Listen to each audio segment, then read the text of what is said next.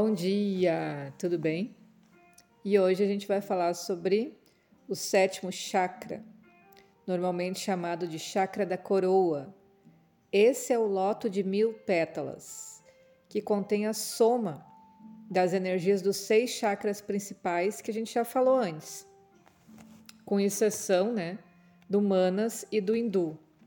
O chakra da coroa está relacionado à nossa capacidade de ver a nós mesmos e ao universo como uma coisa só e reconhecer que somos todos feitos da mesma matéria universal, intrinsecamente conectados. Para abrir o chakra da coroa a partir de dentro, é preciso que as energias de todos os outros chakras estejam equilibradas e funcionando em harmonia, literalmente. Como ele é composto das mesmas vibrações dos outros chakras, se essas vibrações estiverem mais lentas em qualquer lugar do corpo, elas também estarão no sétimo chakra. Não há como forçar esse chakra a se abrir, pois isso só acontece quando a mente, o corpo e o espírito estão integrados e em equilíbrio. Quando todo o sistema está em equilíbrio, isso acontece naturalmente a energia universal flui livremente para dentro de todo o nosso corpo e através dele. Às vezes, essa energia é vista como uma dádiva, outras vezes é vista como consciência divina. E há casos em que ela só é uma vibração poderosa que não, poder, ah, que não poderia ser obtida em qualquer outro ponto da consciência, né? Grandes santos e visionários têm essa frequência vibratória quando trabalham para irradiar paz, harmonia e compreensão cooperativa para todos que encontram. Quando uma pessoa se sente sozinha, isso é porque a energia desse chakra não está fluindo livremente. Quando está em conexão com a energia universal, a pessoa nunca se sente sozinha nem sem apoio. A conexão constante e inquebrantável consigo mesmo e com a vida é mantida pelo chakra da coroa. Não existe um meio de vivenciar a consciência sem se sentir próspero, humilde e com uma atitude de devoção e de ser sustentado por toda a criação, né? Positividade, alegria, cooperação e paz são sinais de que a energia desse chakra está fluindo para trabalhar com a energia do sétimo chakra, concentra as tuas intenções na tarefa de fazer desse mundo um mundo melhor.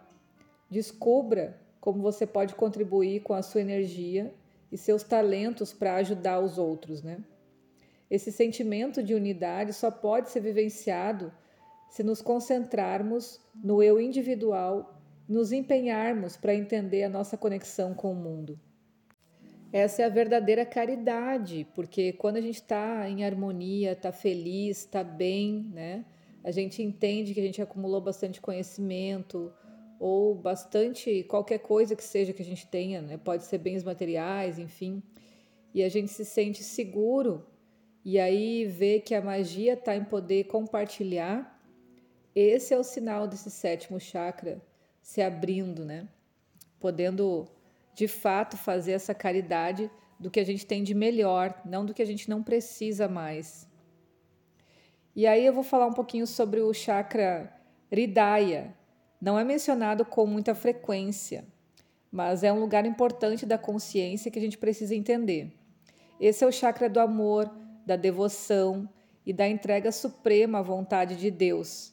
É considerado uma versão em miniatura do ponto central do chakra da coroa, conhecido como Bindu, e as mesmas experiências iluminadoras podem acontecer por meio desse chakra, pois ele está conectado com o chakra da coroa.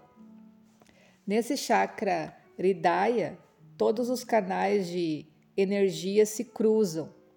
Ele é considerado a sede de todo o universo da alma, de Deus e de tudo que existe na vida.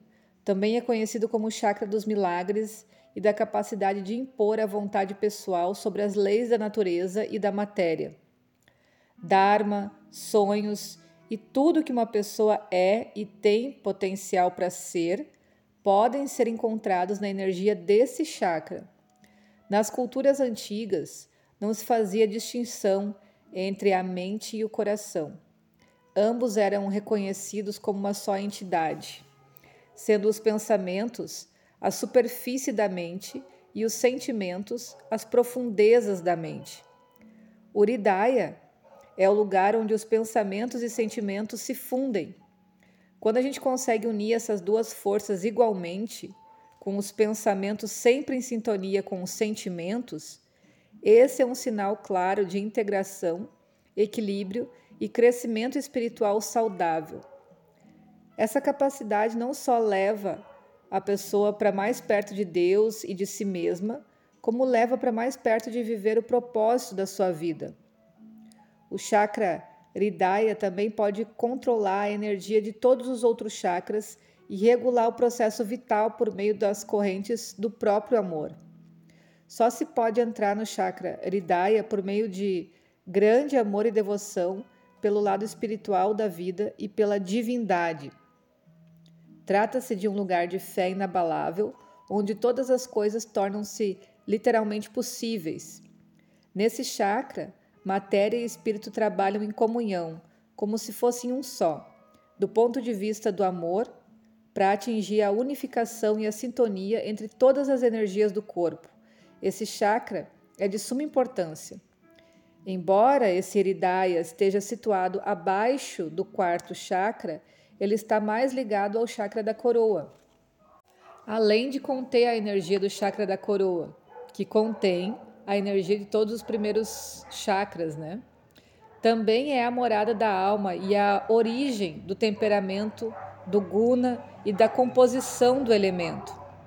Esse lugar de unidade entre pensamento, sentimentos, temperamento, espiritualidade e propósito de vida é o que faz surgir o que a gente conhece como amor.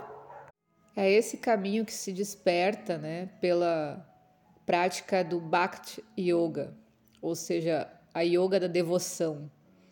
E no e-book que eu fiz, Os Três Caminhos para Despertar Kundalini, eu falo um pouco sobre esse Bhakti Yoga, que é um dos caminhos, né?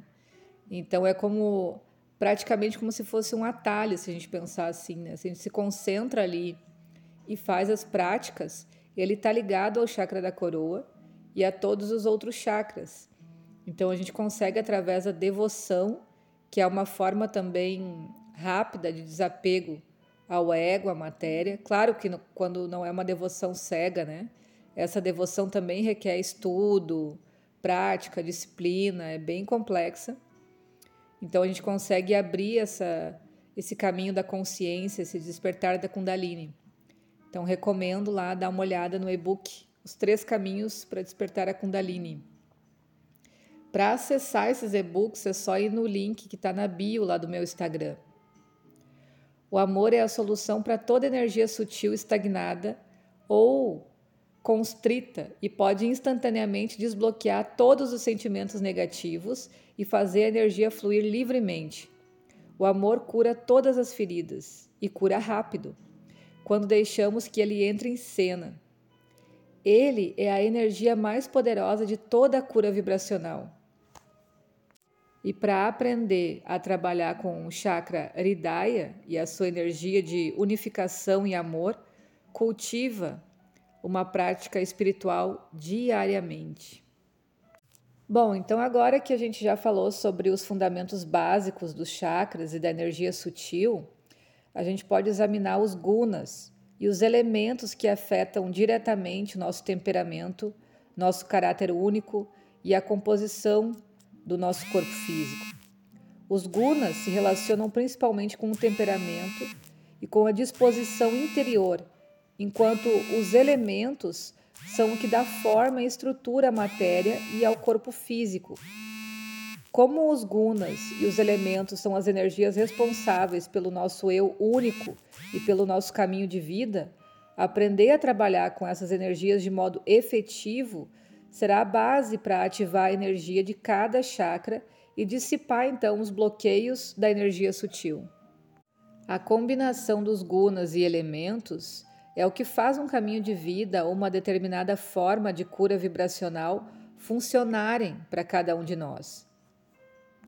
E o entendimento de todos esses aspectos é o que dará profundidade ao nosso conhecimento sobre como funciona cada modalidade de cura vibracional, ok?